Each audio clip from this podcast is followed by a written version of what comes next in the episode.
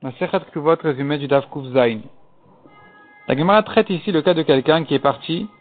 Il a laissé sa femme ici, il est parti très loin. Et ça fait déjà un bon moment qu'il n'est pas là. Les trois premiers mois encore, on ne va pas nourrir sa femme parce qu'on considère que certainement le mari a dû laisser, euh, il n'a pas laissé une maison vide, donc il a dû laisser de quoi nourrir sa femme les trois premiers mois. De même, si on a entendu que le mari est mort, tout le monde est bien d'accord qu'on va nourrir sa femme. La question n'est que dans le cas où, a priori, il est vivant et que, et que trois mois sont passés, elle réclame des maisonnotes, elle veut être nourrie, est-ce qu'on va lui donner, oui ou non? La Gemara ramène dessus une grande marloquette entre Rav et Shmuel, alors que Rav dit qu'il faut lui donner, Shmuel dit on ne lui donne pas parce qu'on craint que le mari lui a laissé de l'argent, ou bien qu'il lui aurait dit, selon un autre avis, on craint qu'il lui aurait dit, tu travailles, tu gagnes et tu manges. Viens, le temps que je suis pas là, tu es indépendante, tu te débrouilles avec ton argent, et donc finalement, elle ne peut plus réclamer à manger. L'Agma ramène beaucoup d'objections contre Shmuel. On voit dans les Mishnayot, dans les Braithot, que le Bedin va, lui, se servir des biens de cet homme-là pour nourrir sa femme. Et l'Agma répond en général, il s'agit d'un cas où on a entendu que le mari est mort et que donc la femme a le droit de se faire nourrir de ses biens.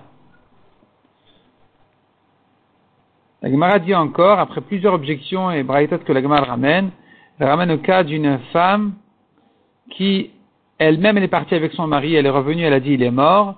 Dans ce cas-là, elle peut être nourrie de l'argent de son mari. Et si elle veut, elle peut réclamer sa ktuva, ça va aussi, puisqu'on va la croire. Si par contre elle a dit qu'elle était divorcée, là on est limité au prix de sa ktuva parce qu'on ne peut pas la nourrir plus que sa ktuva. On doit craindre qu'effectivement elle était divorcée. La Gemara dit ici aussi il s'agit d'un cas où on a entendu que le mari est mort et que donc en principe on, aurait été d'accord de la nourrir même plus que le prix de Saktuva, comme n'importe quelle veuve qui tant qu'elle ne réclame pas Saktuva, elle peut être nourrie. Dès qu'elle réclame Saktuva, on va la lui donner sans déduire ses maisonnotes jusqu'à présent.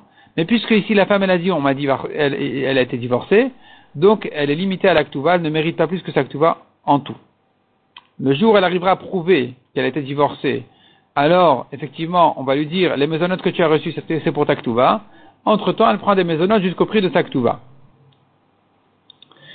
L'Egma continue et ramène encore d'autres objections. Le cas d'une fille petite, qui elle aussi elle est nourrie en l'absence de son mari. L'Egma dit ici, il n'y a rien à craindre, parce que de toute façon, il ne lui aurait pas déposé d'argent. Et de même, elle ne pourrait pas se suffire de son travail. Donc en principe, il n'y a pas de problème de la nourrir. L'Egma ramène là-dessus encore une marloquette Tanaïm, entre Rabbi et Rabbi Shmael.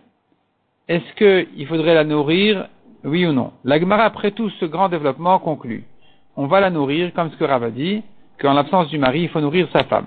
La Gemara dit d'ailleurs, on va trancher, la Gemara au passage tranche encore d'autres halachot, et dit qu'une femme qui dit à son mari, ne me nourris pas, je me débrouille avec mon argent, je ne te donne pas mon salaire, je n'ai pas besoin que tu viennes me nourrir, eh bien, elle a le droit de le dire. La Gemara dit encore, que l'alacha elle est, comme Rav en ce qui concerne des ustensiles qui sont couverts de, des ustensiles en argile, qui sont recouverts de plomb, et donc il y a une certaine couche de plomb qui fait que, en ce qui concerne, en ce qui concerne les aliments interdits, est-ce que tu dois craindre que c'était absorbé, oui ou non? La Gemara dit qu'en principe on ne craint pas, sauf si c'est d'une couleur, une matière de couleur verte, une certaine matière précise, bien définie, de couleur verte, qui elle est spécialement forte et qui absorbe plus, plus fort les aliments. Et donc là, on doit craindre les aliments interdits.